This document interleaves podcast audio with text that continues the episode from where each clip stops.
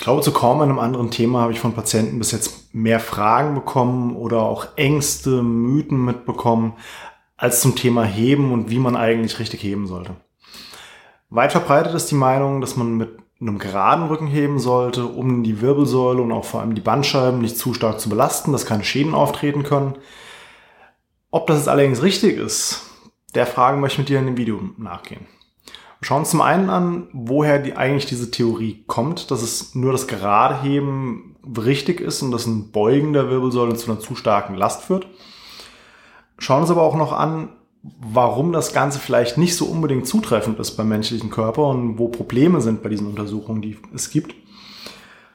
Gucken auch weiter, was denn eigentlich ein vernünftiger Weg ist, wie du Gewichte heben solltest und wie du vor allem auch hohe Gewichte heben solltest, wie du es in einem Training auch entsprechend aufbauen kannst und ob eine Last für diese passiven Strukturen wie Bandscheiben und so weiter eigentlich schädlich sind.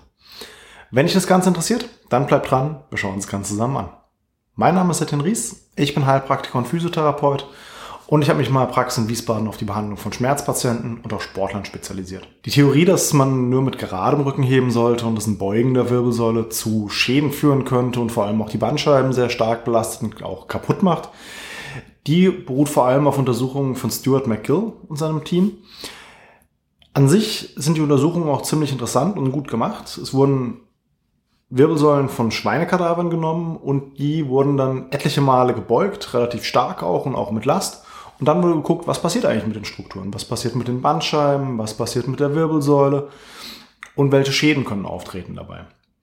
Dabei wurde dann festgestellt, dass vor allem häufiges Beugen und auch vor allem mit einer hohen Last dazu führt, dass Schäden vermehrt auftreten und die Wirbelsäule und all ihre Strukturen, vor allem auch die Bandscheiben, stärker abgenutzt werden und schneller kaputt gehen. Das Problem ist jetzt allerdings, oder mehrere Probleme gibt es allerdings bei diesen Untersuchungen.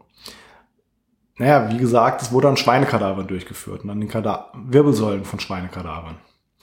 Jetzt überlegen wir uns mal, wie weit ist denn jetzt das Ergebnis, was ich habe, wenn ich eine, die Wirbelsäule von einem toten Schwein untersuche auf einen Mensch übertragbar, der lebendig ist.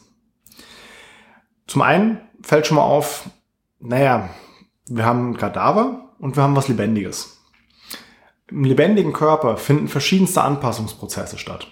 Und auch die Muskulatur ist aktiv und kann einiges an Kraft nochmal ableiten. Und dementsprechend kann ich auch nicht direkt sagen, was ich an der Leiche gefunden habe, sei es jetzt von einem Schwein oder auch von einem Mensch, kann ich direkt auf einen Mensch, der lebendig ist, übertragen, auf die Wirbelsäule in dem Falle weil ich, wie gesagt, Anpassungsprozesse wie ein Aufbau von Gewebe, wie eine Stabilität des Gewebes, die zunimmt, die habe ich nicht. Und auch, was ein weiteres Problem ist, ich habe keine Muskulatur mehr, die aktiv arbeitet und auch Kräfte ableiten kann, sodass sie nicht nur auf den passiven Strukturen lasten, sondern sich verteilen können. Und dann kommen wir nochmal zum anderen Problem. Ich kann Untersuchungen aus dem Tierversuch manchmal relativ gut auf den Mensch übertragen, aber auch wieder nicht zu 100 Prozent.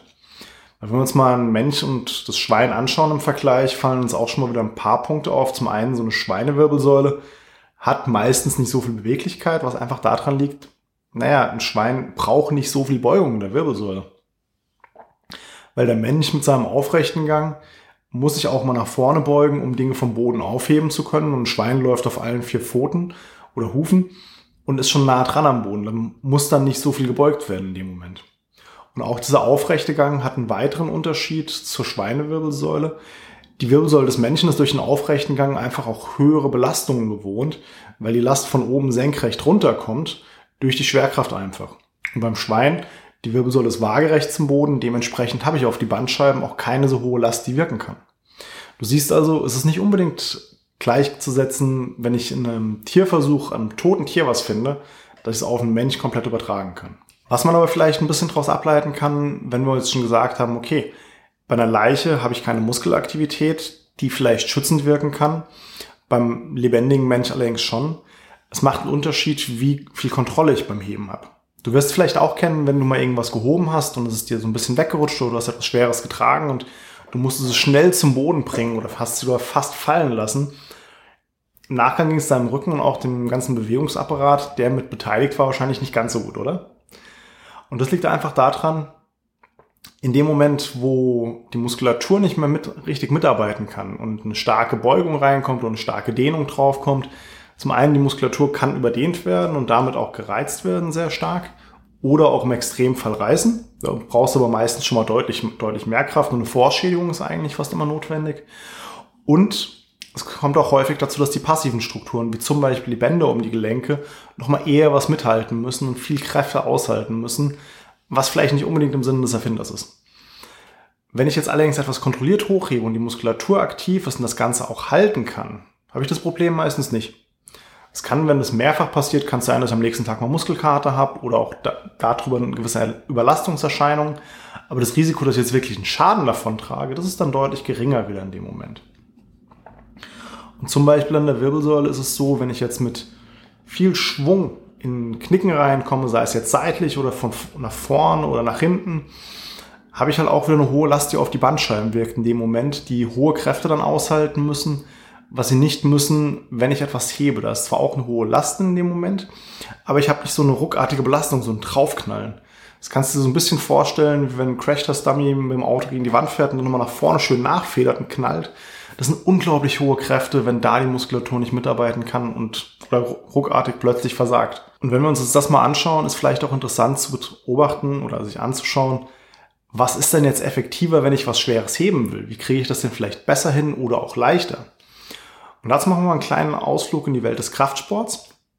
Und zwar genauer gesagt, schauen wir uns mal verschiedene Varianten von Kreuzheben an.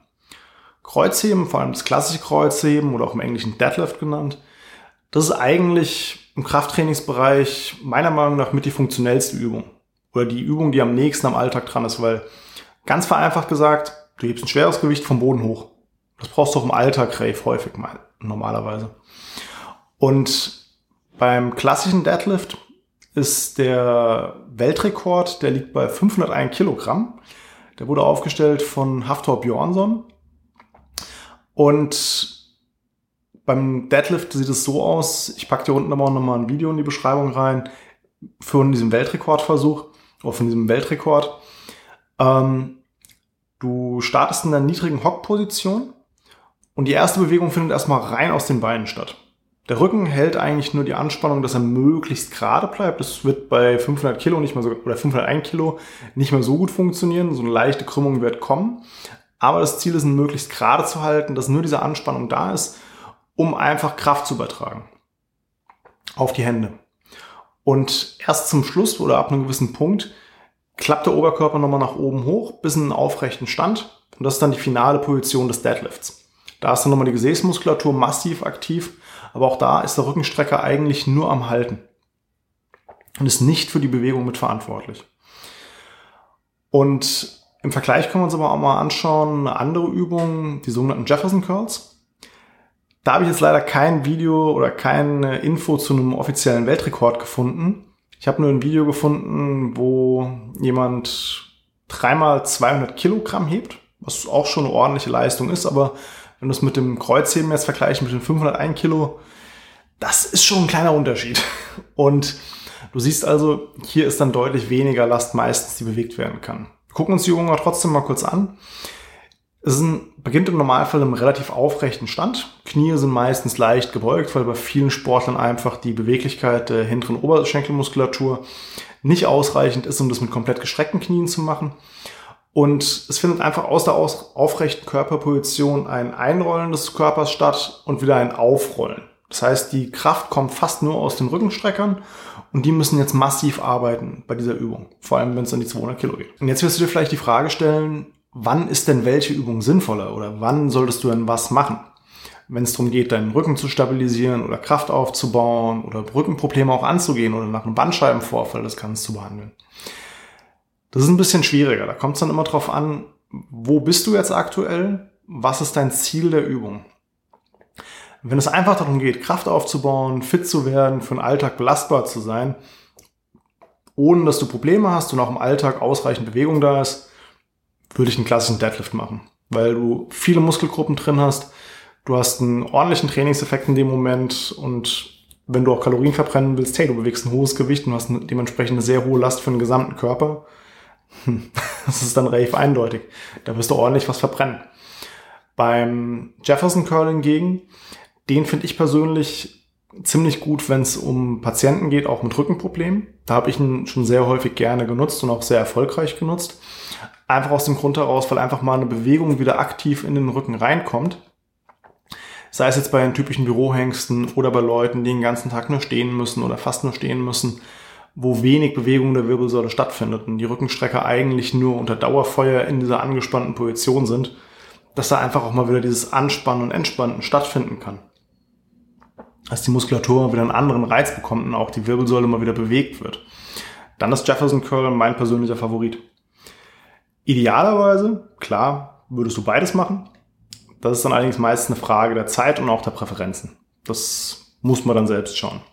Und auch ein Jefferson Curl zum Beispiel, wenn jetzt jemand noch ziemlich akut Probleme mit einem Bandscheibenvorfall hat, ist der meistens zu viel.